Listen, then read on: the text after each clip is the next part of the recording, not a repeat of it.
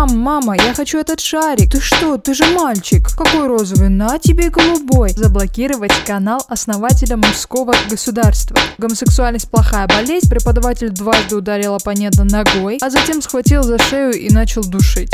Доброго времени суток.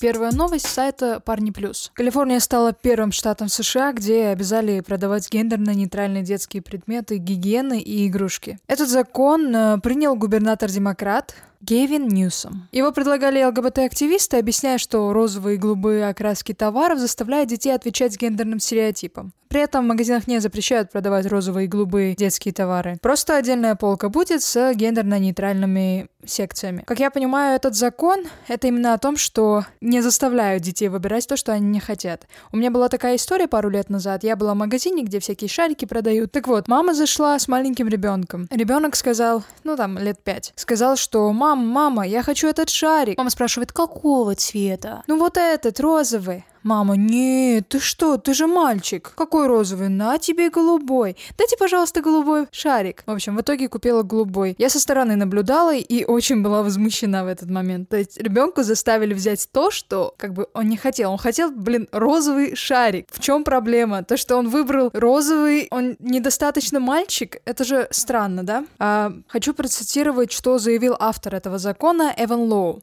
Мы должны прекратить ставить клеймо о том, что приемлемо для определенных статей, и просто позволить детям оставаться детьми.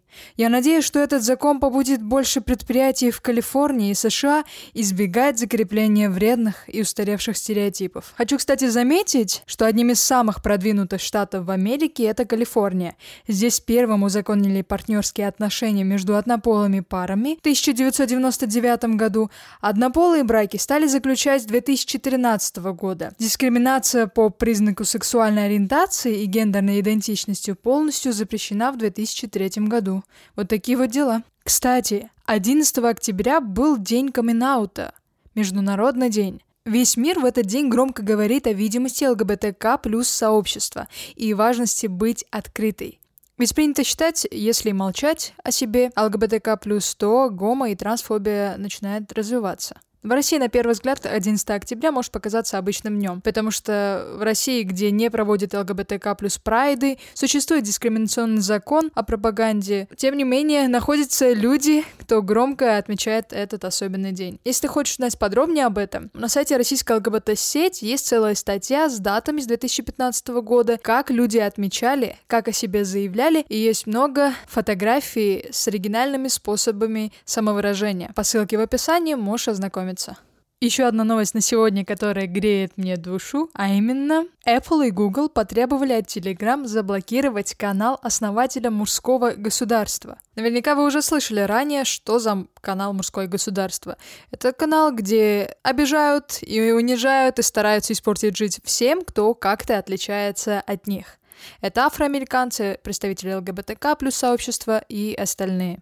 Магазины приложения Apple Store и Google Play потребовали от мессенджера Telegram заблокировать канал основателя «Мужское государство» Владислава Позднякова. А об этом сообщил сам Поздняков. Он выложил в канале скриншот сообщения о технической поддержке Telegram и в нем говорится, что мессенджер получил от представителей Apple Store и Google Play жалобу на то, что в канале Позднякова распространяются материалы, дискриминирующие людей по признаку их сексуальной ориентации. Это запрещено правилами Apple Store и Play Market, поэтому авторы жалобы требуют ограничить доступ к каналу на данных платформах. Мы с большой вероятностью будем вынуждены удовлетворить эти требования, говорится в сообщении. Его подлинность подтвердили источник медиазоны, близкий к Telegram. А на канал Позднякова подписано 99 тысяч пользователей Telegram. Я когда прочла эту цифру, то очень удивилась, что есть столько злобных людей. Он также использует этот канал для координации атак своих сторонников на различных людей и компаний. А после предупреждения о блокировке Поздняков призвал подписаться на другие телеграм-каналы, которые он ведет. Как я понимаю, будет стараться создавать разные резервы, но все же сам факт того, что есть такие большие компании, которые защищают, это я считаю, что уже большой плюс.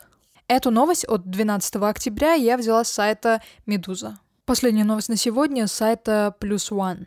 В такой европейской стране, как Италия, преподаватель сказал 14-летнему ученику, что гомосексуальность – плохая болезнь, а затем захватил за шею и начал душить. Суд осудил на 9 месяцев условно учителя средней школы, который избил гомосексуального ученика. Об этом сообщает Анса. Инцидент произошел еще в 2014 году. Изначально учитель сказал 14-летнему ученику, что гомосексуальность плохая болезнь, на что мальчик возразил. Вместо продолжения дискуссии преподаватель дважды ударил оппонента ногой, а затем схватил за шею и начал душить. Хоть инцидент и произошел в 2014 году, как понимаю, его решают сейчас. Слегка опоздали, конечно, но, наверное, лучше поздно, чем никогда. Спасибо тебе, что ты дослушал. Этот проект я делаю одна от А до Я, поэтому поделись с теми людьми, кому это так или иначе может быть интересно. Я уверена, что это будет полезно. Я уверена, что какой-то человек услышит плохую новость, скажем, и пойдет, что-то изменит в этом мире. Мы все, конечно же, стараемся что-то менять в лучшую сторону. Либо услышит хорошую новость, порадуется, возможно, поучаствует, либо купит офигенную футболку, поддерживающую ЛГБТК+, ну и так далее. Поэтому делись. Пока. Встретимся Увидимся в следующем выпуске. Бай!